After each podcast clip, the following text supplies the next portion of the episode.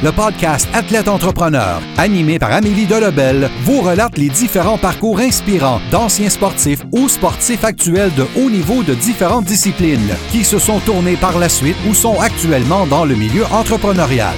Des entrevues et reportages qui seront vous motiver à atteindre votre plein potentiel. Le podcast Athlète Entrepreneur, des cheminements à découvrir.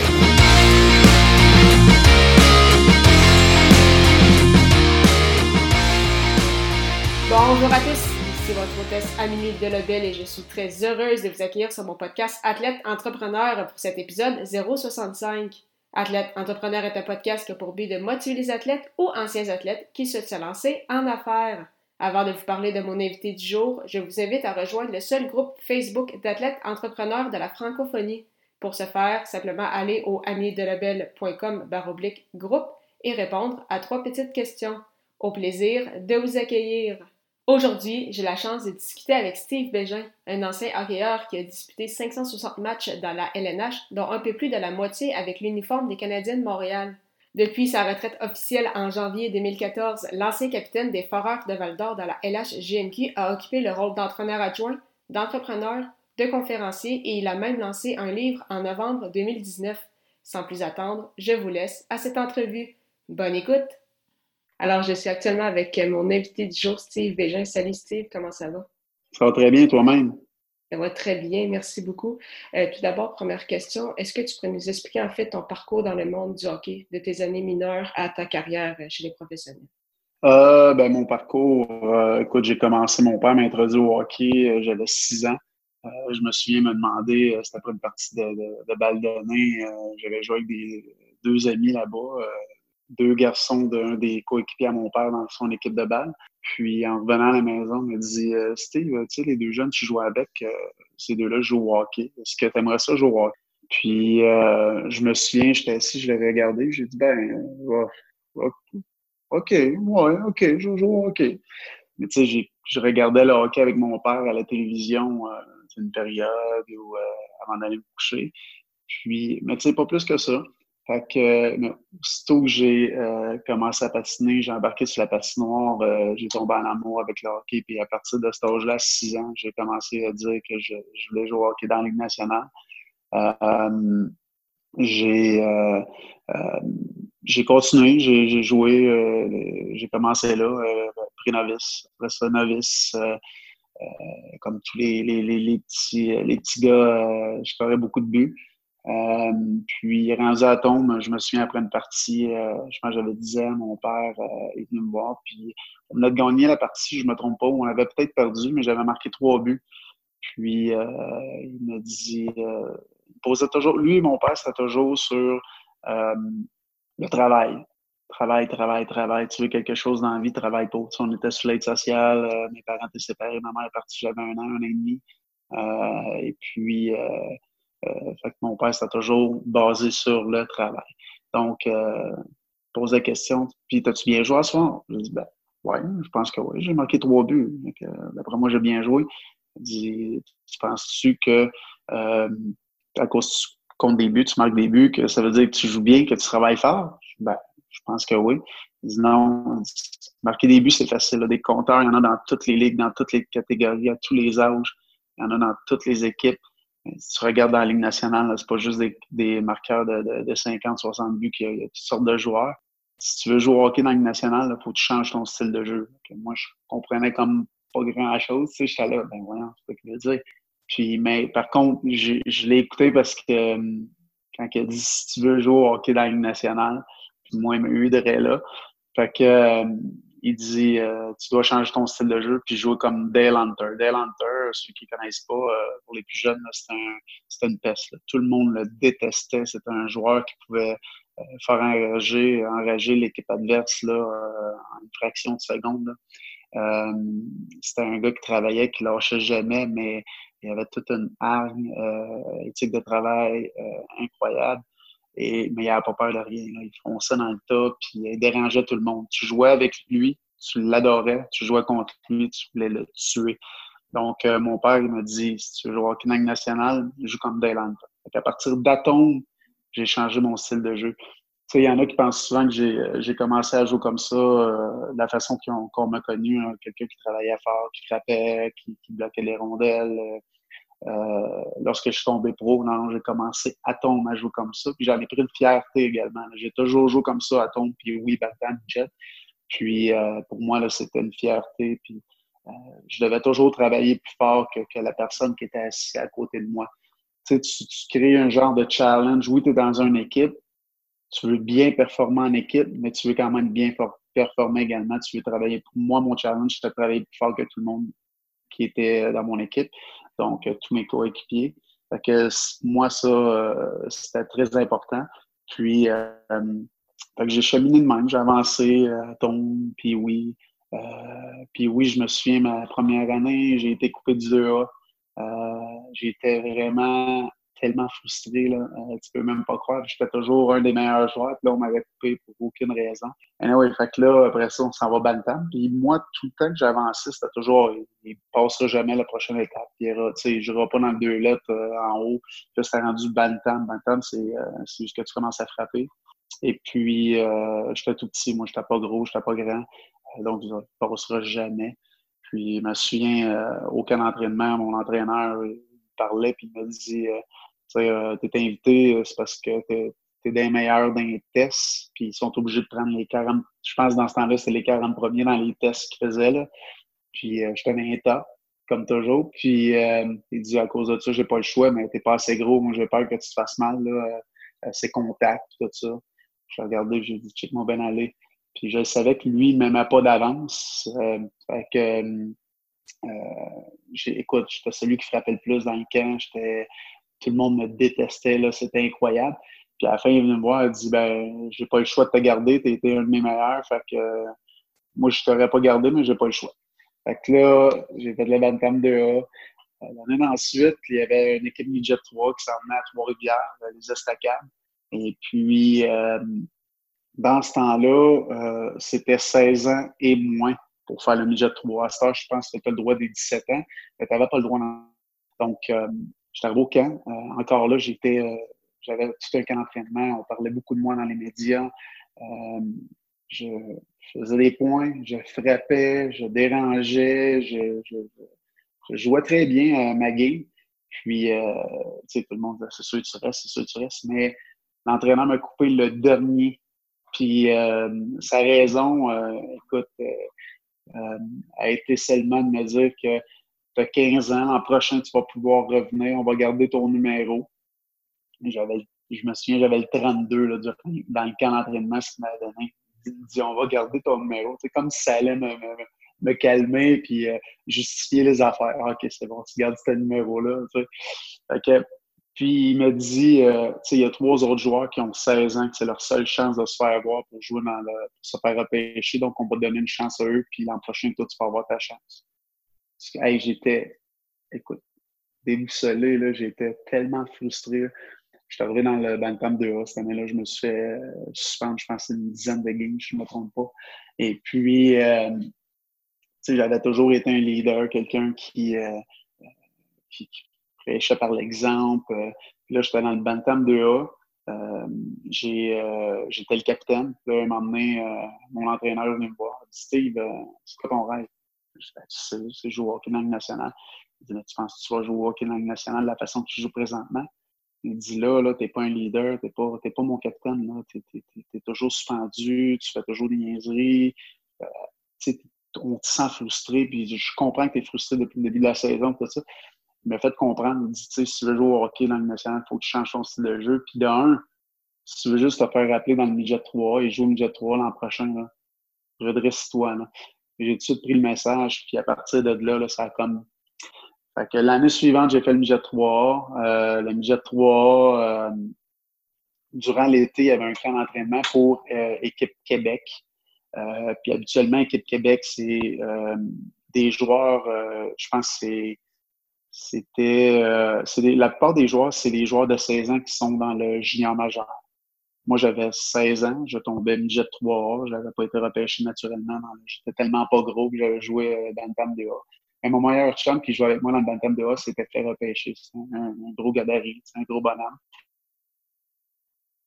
Puis, euh, Donc, lui, il n'a pas fait le jet 3, il est allé junior majeur. Euh, j'ai été nommé capitaine du jet 3.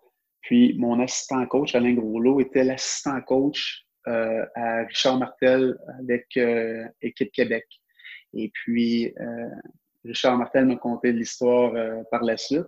il me disait, mon entraîneur Alain Groslot, dans le jet 3, là, il n'arrêtait pas de m'appeler.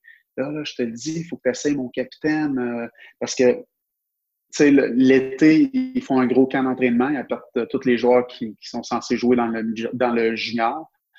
Et puis, euh, aux fêtes, juste avant les fêtes, au mois de décembre, il y a un mini-camp de deux, trois jours, juste avant de partir pour la. Le tournoi était à Grande Prairie, avant de partir pour la Grande Prairie. Donc, euh, là, mon, entraîneur de J3, il poussait pour que je fasse ce mini-camp-là. Puis là, un moment donné, il a dit écoute, là, il dit là, là, je vais l'inviter, je vais le garder deux, trois jours, puis je vais le retourner avec ton équipe. Là, ça va te faire plaisir, là, je vais le faire pour toi. Dit, je te le dis, tu vas le garder, tu vas l'adorer, c'est ton style de joueur. Puis, euh, je suis arrivé au camp d'entraînement, juste avant de partir, les, médias ils sont venus me voir. Tu sais, on est content pour toi, tout ça. Puis, j'étais loin d'être un des top marqueurs de mon équipe. Là. Euh, tu sais, j'ai toujours, comme j'ai dit, j'ai toujours joué le même style de jeu. Euh, j'étais le seul invité là. Puis, euh, moi, je me créais toujours des défis, des challenges. Puis j'ai dit avant de partir aux médias, j'ai dit, parce que les autres pensaient que j'allais juste là pour euh, deux, trois jours, je même, j'allais revenir ici, j'allais pas faire l'équipe. J'avais dit, moi, je reviens pas ici, je fais pas l'équipe là-bas. Là. Je vous dis, je vais faire l'équipe. Je suis allé là-bas, j'ai fait l'équipe. Puis quand j'ai fait l'équipe, euh, il y avait d'autres médias là-bas qui m'ont dit Ah, c'est tu fais l'équipe, tu, vas jouer peut-être l'extra joueur ou tu vas jouer sur le quatrième trio. J'ai dit Ah, j'ai dit, moi, là, je pars d'ici je commence sur le quatrième trio, je vais finir sa première ligne. Checkez bien ça, je vous le dis. Puis, euh, pas personne ne me connaissait, là, à part mon chum. Puis, j'avais deux, euh, deux gars que j'avais joué au hockey mineur avec eux autres tout le long, là, dans le duo, on était toujours ensemble. Euh, David Thibault et Marc-André Godette, un défenseur. Puis, eux autres savaient de la façon que je jouais. Là.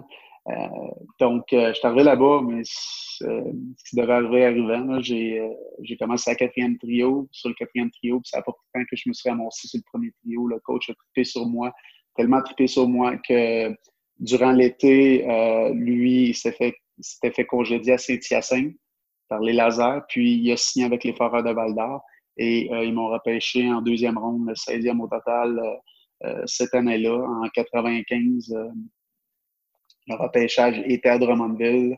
Et puis, euh, donc, euh, c'est lui qui était mon coach de l'équipe Québec qui m'a connu là. Il a tellement trippé sur moi qu'il me voulait absolument dans son équipe junior. Euh, puis, à partir de là, j'ai su que j'allais jouer au hockey dans, dans, dans la Ligue nationale. C'est sûr que il y a beaucoup de jeunes qui rêvent à une Jet 3. Là.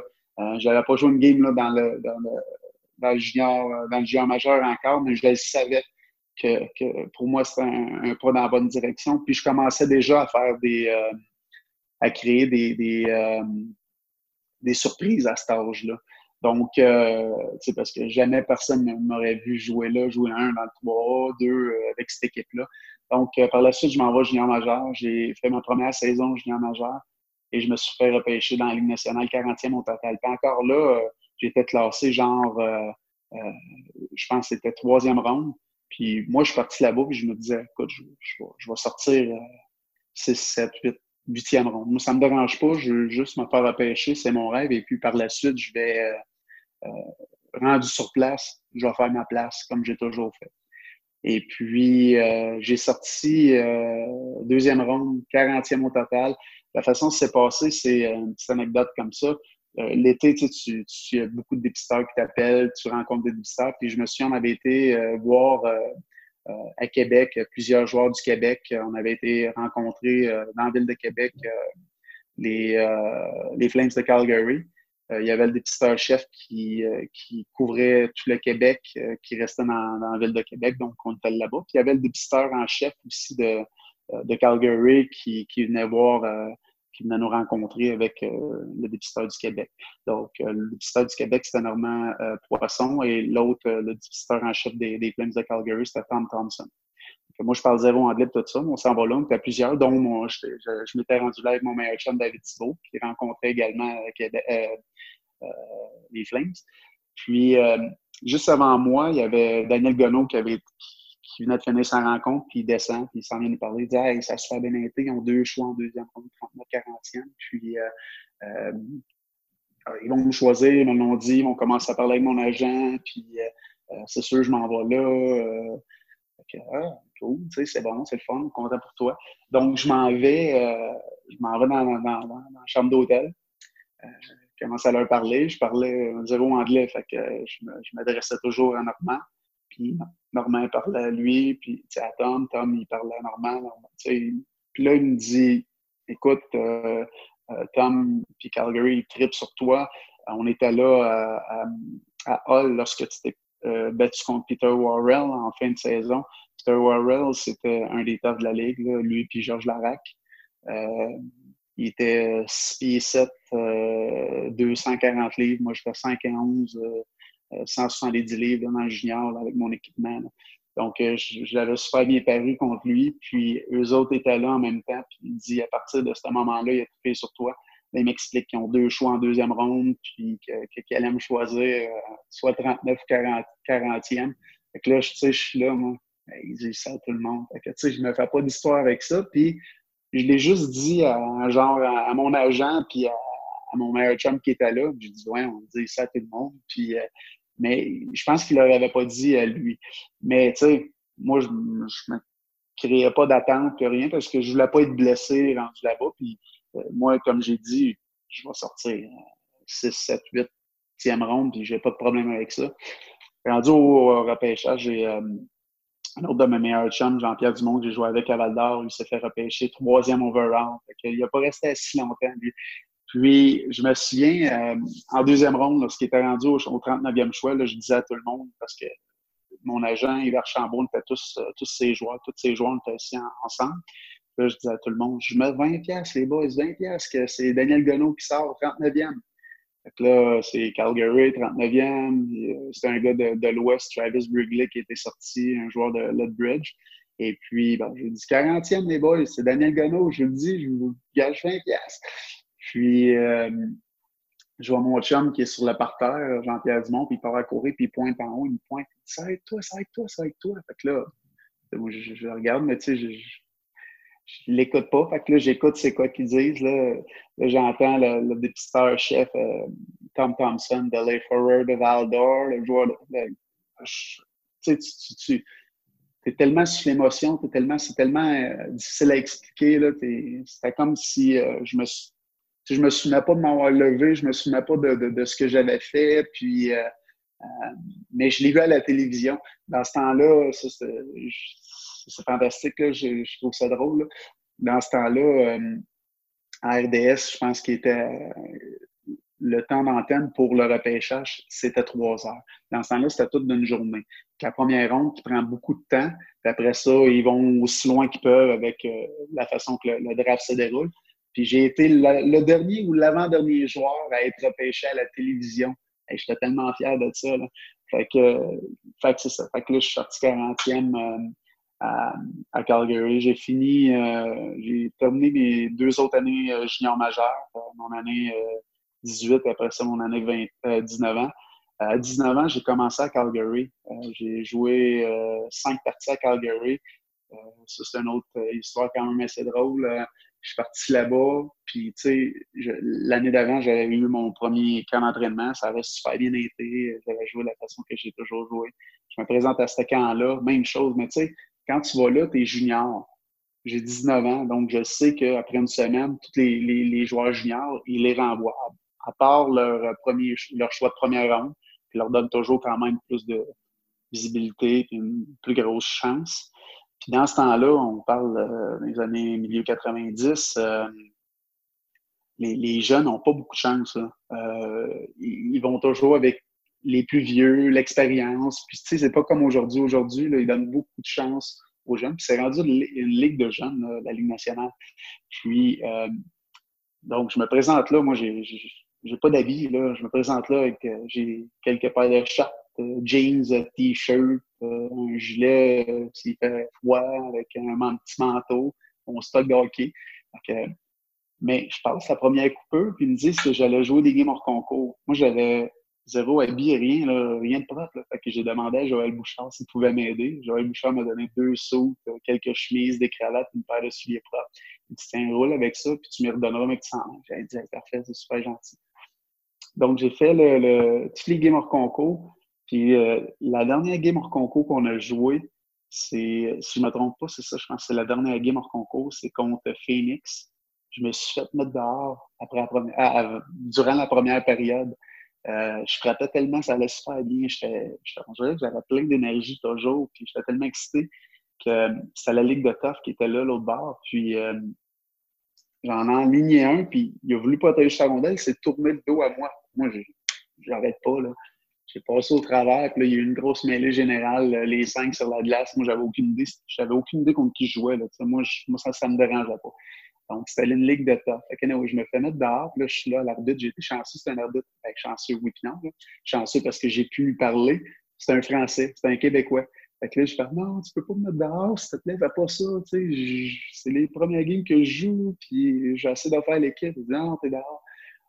Puis après la période, quand tout le monde est arrivé, tout le monde, les joueurs me traitaient de malade parce que c'était des, de ligue de tough, que c'était comme des toughs, j'avais fait ça.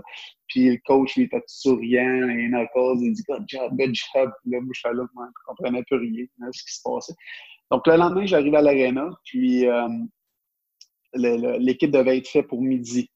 Donc j'arrive le, matin vers 9 h euh, à l'aréna. Puis euh, il y a le, un des gérants d'équipement qui, qui, est dans l'entrée, puis il, attend comme ça. Puis il me dit euh, faut que tu en haut. Puis Barrigoune de quoi en anglais? Moi, je comprends rien, zéro bonne barre. Là, il y avait, je pense c'est Denis Gauthier, Joël Bouchard, je m'en souviens plus. Euh, il me dit, je dis, hey, veux-tu m'aider? Il me parle, lui. Puis là, il dit, ah, faut que tu voir le directeur général. Là, il me dit comment elle est. Fait que je m'en vais là, j'arrive dans le bureau. La même chose, il commence à me baragouiner quelque chose en anglais. Là, je suis là. OK my agent, my agent. Fait là, il dit, ah, hey, yes. Fait qu'il a ce speakerphone. Puis euh, mon agent était là. Que là, je commence à parler avec mon agent. Je dis là, euh, c'est quoi qu'il y a? C'est quoi qui se passe, ça? Euh, je m'entends junior, c'est ça? Non, non, ils veulent te signer un contrat. Je dis, ah ouais, ils veulent me signer un contrat. Je dis, ouais, mais moi, Archie euh, dit là, que je veux pas signer de contrat s'il me retourne junior. Moi, j'ai jamais eu d'argent, puis je veux pas arriver en bas avec plein d'argent, tu sais, dans le junior, avec plein d'argent, puis que ils me disent que je suis différent parce que j'ai de l'argent, puis que, tu sais, je veux pas ça, là, moi. Je veux, je, s'ils me signent, je veux qu'ils me gardent. Moi, j'ai 19 ans, je dis ça à mon agent. Que mon agent commence à parler avec, puis il me dit, non, non, ils veulent te garder. Je, ah, je fais l'équipe. Il dit, oui, oui, tu fais l'équipe. J'ai, j'ai dit, demande-lui où est-ce que je dois signer. fait que là, c'était Coach, le, directeur général. Il me montre les. Il y avait toujours des stickers. Fait que j'ai signé. Je suis parti en bas. Gros sourire, j'arrive dans la chambre. Fait qu'en rentrant dans la chambre, puis mon équipement est encore accroché, ça voulait dire que je restais que je faisais l'équipe. Euh, là, tout le monde sont venus me voir. Congratulations, félicitations. Puis ils commencent à me parler. Puis euh, il y en a un qui me dit Puis c'est quoi ton contrat? Combien tu as signé? Je fais Ah, je sais même pas regarder. Je sais pas. Moi, j'étais tellement content de faire l'équipe jouer dans la Ligue nationale que j'ai aucune idée. Euh, j'avais aucune idée combien j'avais signé euh, comme contrat. Donc, le soir, après la pratique, euh, dans l'après-midi, j'ai appelé mon agent. Je lui ai dit Tu peux me dire combien j'ai signé, notamment Fait que, tu sais, c'est une belle anecdote. C'est quelque chose de drôle. J'ai passé un mois à Calgary cette année-là. Après, on perdait, on n'avait pas une équipe, grosse équipe. Fait ils m'ont renvoyé un junior pour que je sois dans un environnement gagnant et que je continue à me développer tourné à Val d'Or, on a gagné la Coupe euh, du Président, ça a moins bien été la Coupe Memorial. Par la suite, euh, j'ai passé trois ans up and down.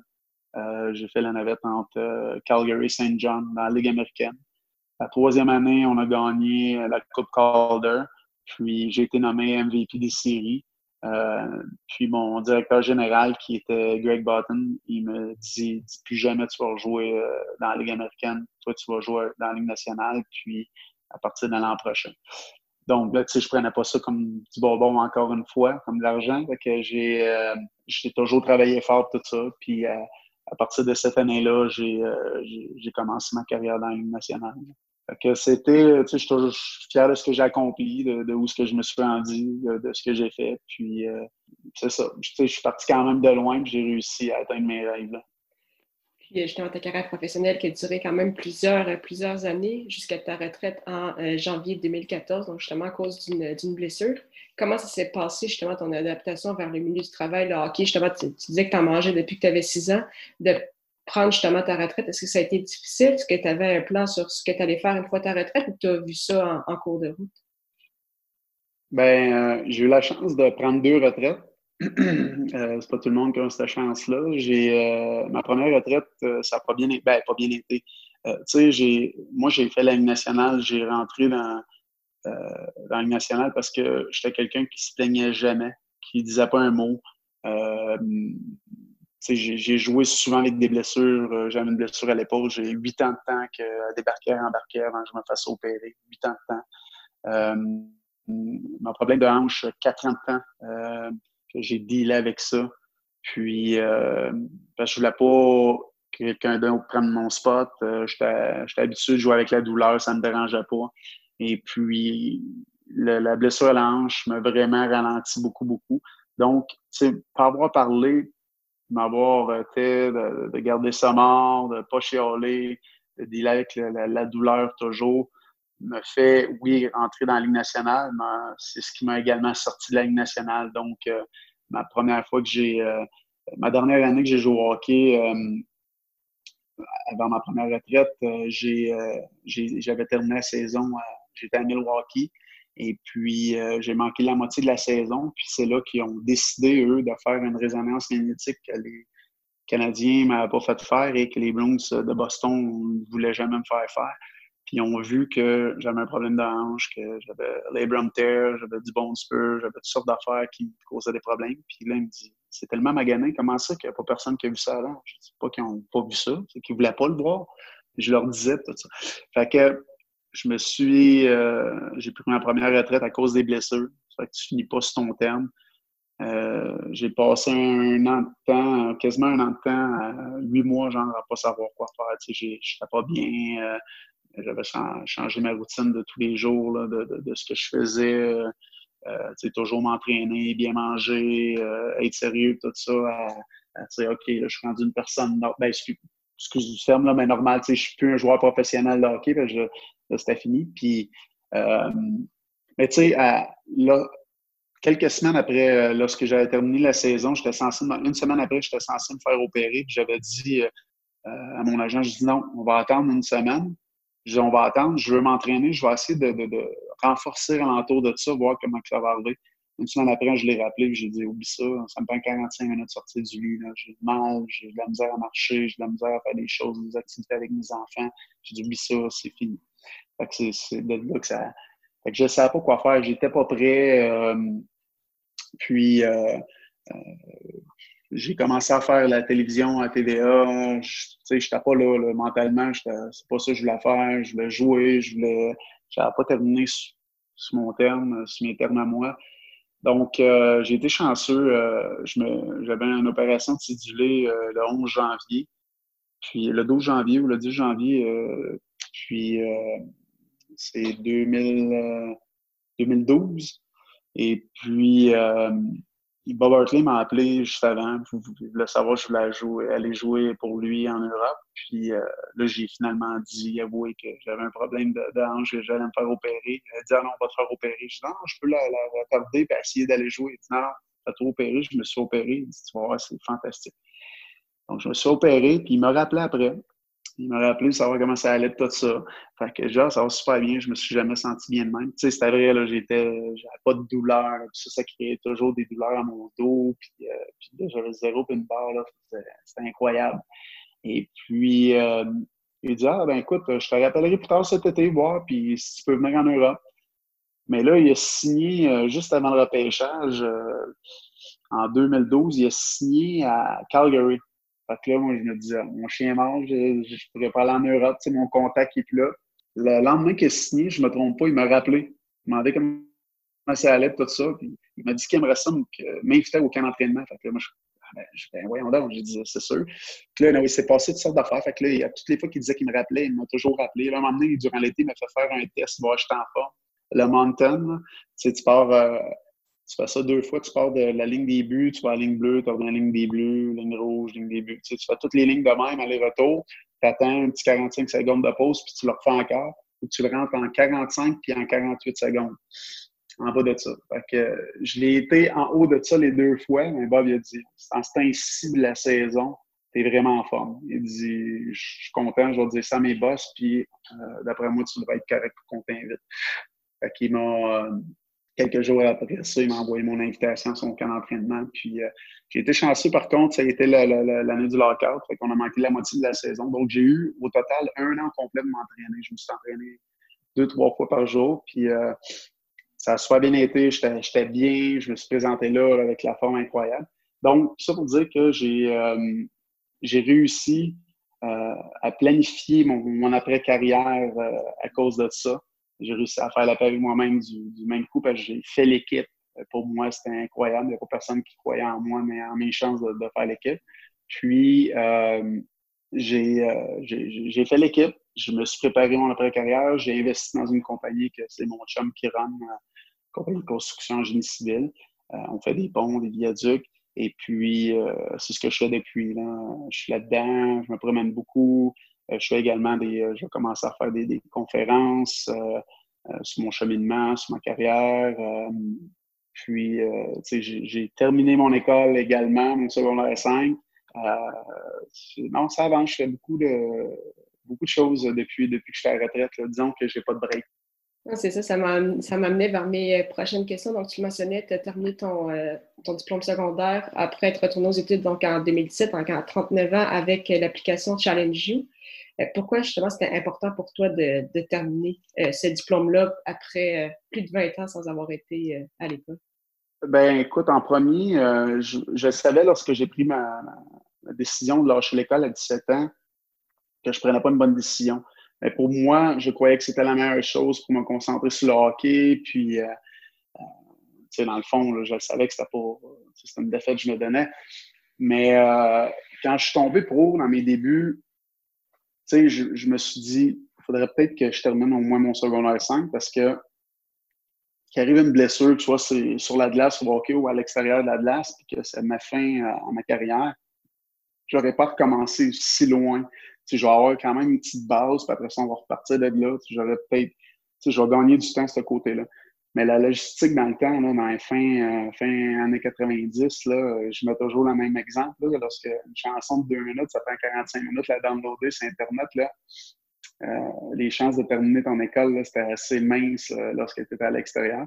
Donc, j'ai mis le projet sur la glace et puis euh, finalement, j'ai trois ans après, j'ai tombé dans la Ligue nationale à temps plein.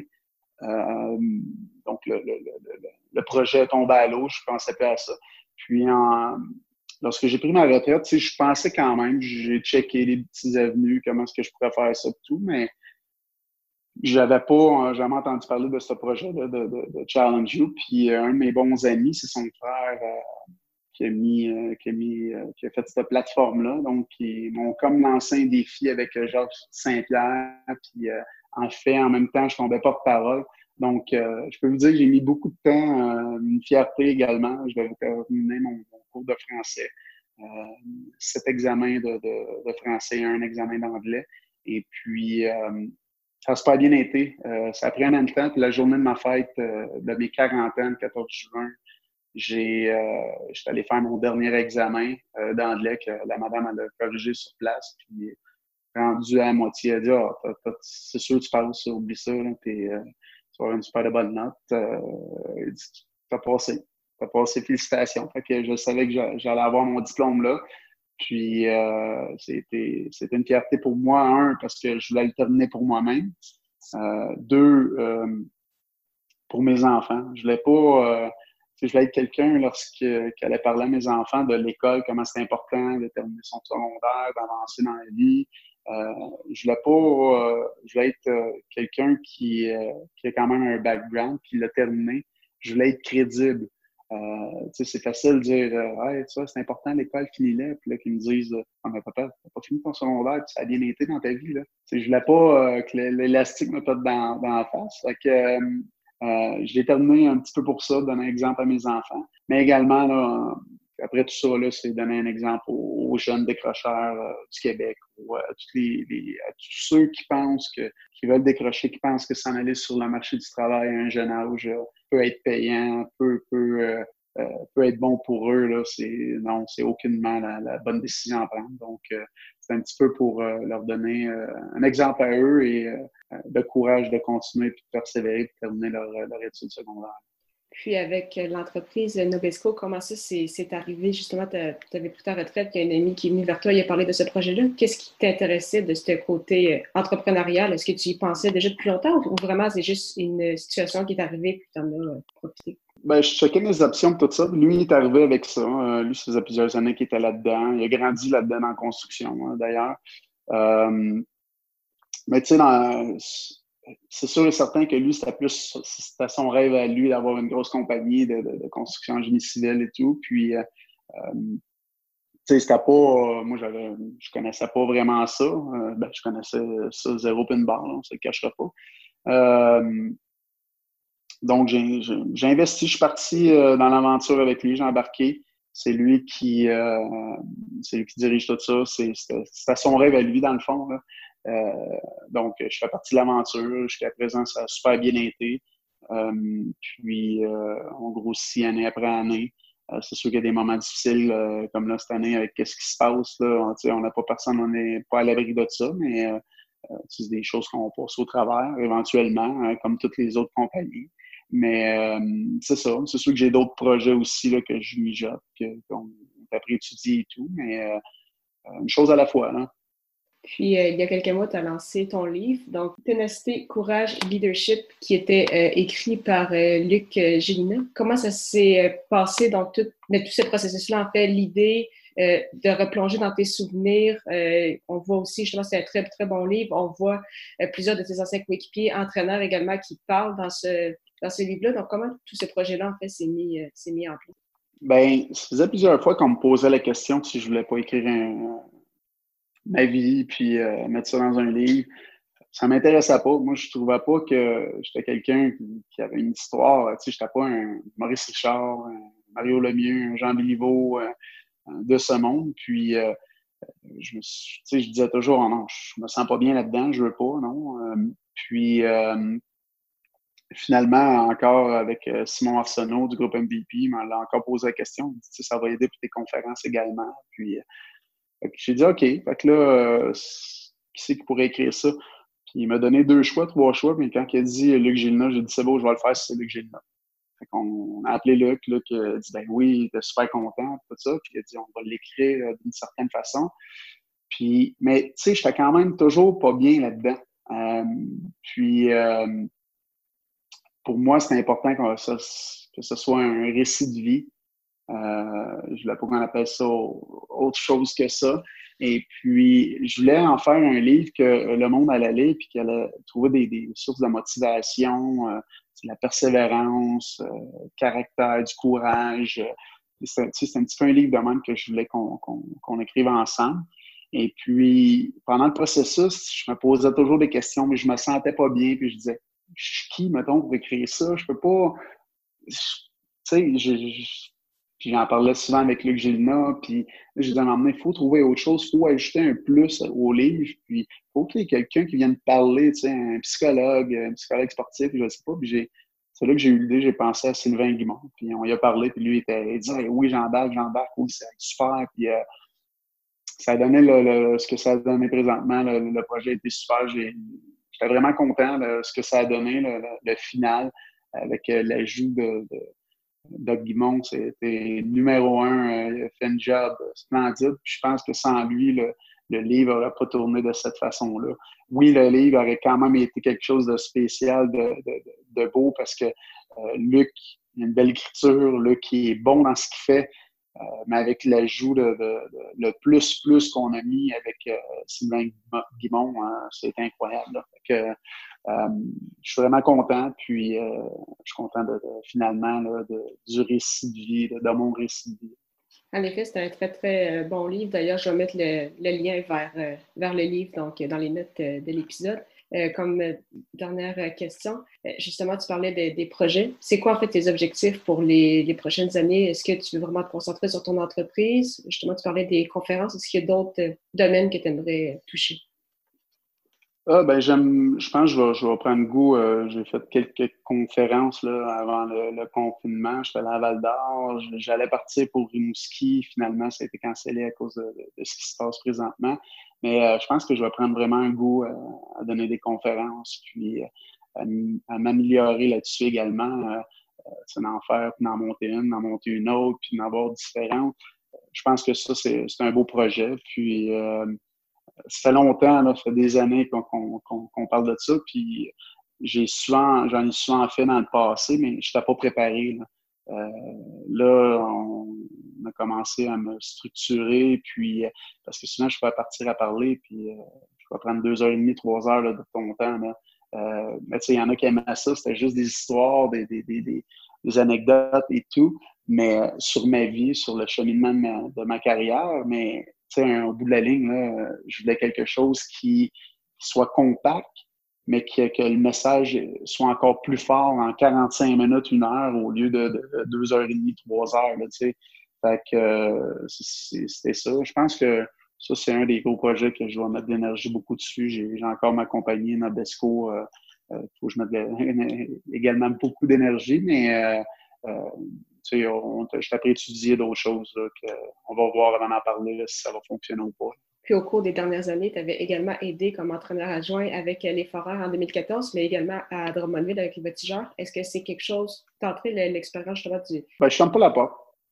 J'ai aimé l'expérience, c'était super, euh, mais je ne ferme pas la porte. Là, euh, à cause du. Euh, ma compagnie, j'ai dû, j'ai dû quitter. J'avais une autre année à mon, à mon contrat, mais j'ai dû euh, quitter pour, pour m'occuper plus de ma compagnie qui, prenait, qui grossissait de plus en plus.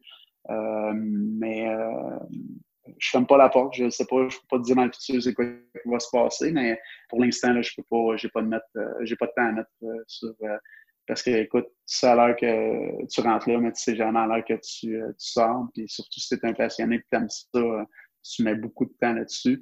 Euh, coaching, c'est pire que en, tant que si tu penses au temps que tu mets, c'est pire que, que lorsque tu es joueur. Donc, euh, euh, comme j'ai dit, on a mis ça sur la glace. Je ne sais pas ce que l'avenir va me va m'apporter de ce côté-là. On, on, va voir. Parfait. Pour terminer l'entrevue, je vais te poser quelques petites questions en rafale. Ma première, c'est quelle est la chose la plus importante que le sport t'enseigne?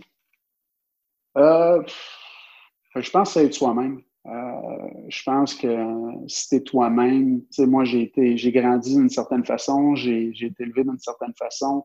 Euh, c'est ce qui m'a apporté ce que je suis présentement, c'est ce qui a fait l'homme que je suis présentement.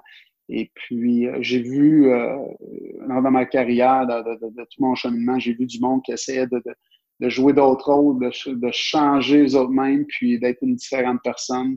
Euh, souvent que ça ne fonctionnait pas. Donc, euh, je pense que c'est important d'être soi-même. Puis, euh, c'est ce que j'ai appris ça durant ma carrière, disons. Et quel est ton plus beau souvenir sportif? Mon plus beau souvenir sportif? Écoute, j'en ai plein, j'en ai trop. Là. Je, je t'ai raconté tantôt lorsque je me suis fait repêcher dans la Ligue nationale. mon premier but dans la Ligue nationale, lorsque je suis arrivé pour le Canadien, des fois que euh, euh, qu'on scandait mon nom dans les estrades. Tu sais, je peux t'en nommer plein de même. La, Coupe Calder que j'ai gagnée, j'ai gagné la MVP. Tu sais, je suis un joueur de, qui, a un rôle spécifique. Je n'étais pas un, joueur fancy qui marquait plein de buts, mais euh, j'ai été nommé joueur MVP dans ces séries-là. je peux t'en nommer. Puis c'est ma coupe Stanley à moi, c'est mon retour que j'ai réussi avec euh, euh, Calgary, euh, Bob Hartley qui m'a donné cette chance-là que j'ai remercié à toutes les fois que je lui parle d'ailleurs. je pense que c'est un des très beaux souvenirs de ma carrière. Quel serait ton meilleur conseil pour un athlète ou un ancien athlète qui souhaiterait se lancer en affaires? Ben, c'est de ne pas avoir peur de croire en soi. comme au hockey toute ma carrière, j'ai il faut que tu crois en tes rêves, il faut que tu crois en toi. Et puis, c'est la même affaire, euh, même chose pour la business. Les deux se comparent beaucoup.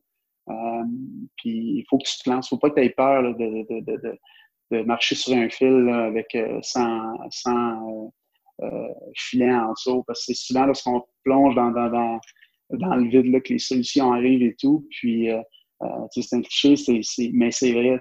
Moi, je connaissais rien dans la construction. Euh, en génie civil surtout, euh, mais euh, j'ai embarqué dans le projet, ça va bien. j'ai quelqu'un en qui j'ai confiance, qui s'occupe de ça. Puis, il faut, croire en soi. C'est sûr et certain. Il faut avoir confiance. Puis, encore une fois, il va y avoir des hauts, des bas.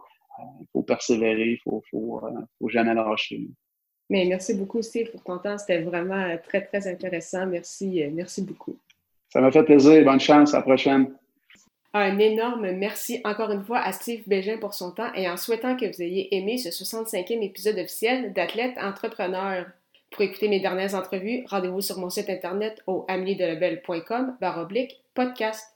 Si vous avez déjà un podcast ou vous souhaitez en lancer un, je vous recommande l'hébergeur Blueberry que j'utilise également.